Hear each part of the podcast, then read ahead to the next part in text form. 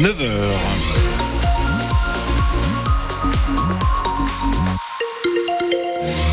Malgré les annonces de ciel gris de Météo France, eh bien, on voit le pointer le soleil sur Lyon. Ça devrait être encore plus spectaculaire cet après-midi et vous avez des températures qui sont dignes d'un mois d'avril. Tous les détails à la fin de ce journal. Et le journal vous est présenté par Damien Robin. Damien. Eh ben bonjour. Ah, bonjour. À Tonnerre, euh, des collégiens mettent au point un boîtier pour économiser l'eau de la douche. Oui, ils font partie de la mini-entreprise du collège Abel Minard, un dispositif pédagogique qui a été lancé il y a 7 ans pour les élèves de 3e et de 4e qui sont volontaires. Alors les jeunes développent un produit, fabriquent un prototype et lancent sa commercialisation après un jardin autonome d'intérieur ou encore un dispositif de rappel de médicaments pour les personnes âgées. Eh bien, leur invention cette année est une fois de plus dans l'air du temps, Delphine Martin. Il s'agit d'un boîtier qui permet d'alerter sur la consommation d'eau sous la douche, en incitant les membres d'une même famille à faire une sorte de concours à qui en consommera le moins. Maë, un des élèves de la mini-entreprise, nous en dit plus. Nous avons choisi le design de l'objet pour faire penser à une Game Boy. On a fait une moyenne que chaque personne de la mini-entreprise a calculée chez soi et on a fait une moyenne, donc c'est 7 litres par euh, minute. Et donc du coup, bah, tous les 5 litres, il y a un message. 5 litres. Et à partir de 30 litres, le message devient plus alarmant. Consommation d'eau trop élevée. Les élèves, tous volontaires, se réunissent pendant 3 heures chaque semaine. Fabrication, vente, marketing, le travail est partagé et l'ambiance décontractée leur plaît beaucoup.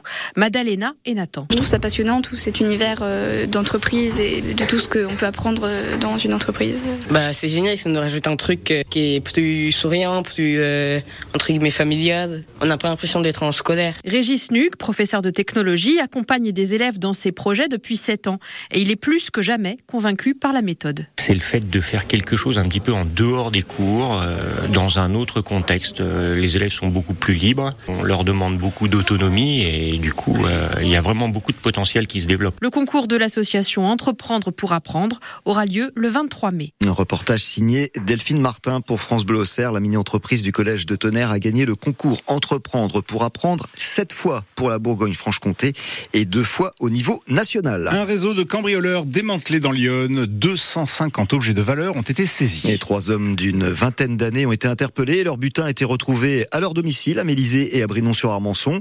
Des téléphones, des ordinateurs, du matériel IFI haut de gamme ainsi que des bijoux et de l'argent en liquide. Le préjudice dépasserait les 10 000 euros. Les trois hommes soupçonnés de vol en bonne organisée ont donc été présentés à un juge hier en vue de leur comparution immédiate aujourd'hui au tribunal correctionnel de Sens. À Auxerre, une femme de 22 ans interpellée hier matin à la sortie du magasin Intersport. Elle voulait acheter trois joggings avec trois faux billets de 100 euros. Elle a été placée en garde à vue. C'est un plan cyclable d'envergure dans Lyon que vient de lancer l'agglomération du Grand Sénonais. 119 km de nouvelles voies vont être créées d'ici 2027. Elles s'ajouteront aux 40 km déjà existants. Ce plan cyclable devrait coûter près de 5 millions d'euros au Grand Sénonais. Et dans l'Auxerrois aussi, un plan cyclable est en cours qui devrait coûter pour une première phase 6 millions et demi d'euros selon Yves Le Goff, le président de l'association La Roue Libre à Auxerre. Un coût élevé mais nécessaire si on veut changer les choses selon lui. Yves Le Goff était l'invité de France Bleu Auxerre ce matin.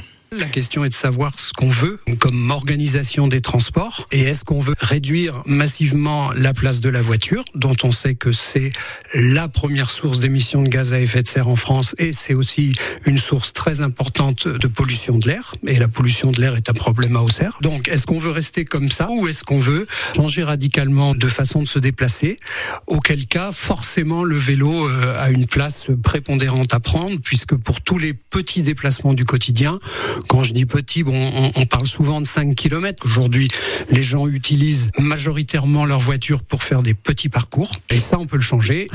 Euh, si on, le vélo prend une part euh, prépondérante pour ces déplacements-là, on, on, réduit considérablement la place de la voiture et les bénéfices seront importants pour tout le monde, pour l'environnement, pour la santé publique aussi. Yves Le Goff, donc président de l'association La Roue Libre à Auxerre, qui était notre invité ce matin. Les parents d'élèves de nuit et de Ravière dans le Tonnerrois manifestent ce matin devant l'école de nuit. Ils refusent de perdre l'an prochain l'une de leurs six classes, ce qui ferait monter les effectifs de certains niveaux de 20 à 25 élèves. Plus d'un tiers, près d'un tiers des enfants de ce regroupement pédagogique ont en effet besoin d'un accompagnement spécifique parce qu'ils ont un handicap, des difficultés d'apprentissage ou que le français n'est pas leur langue maternelle. Autre mobilisation, celle contre la fermeture d'une classe dans un regroupement scolaire de l'Ayanté.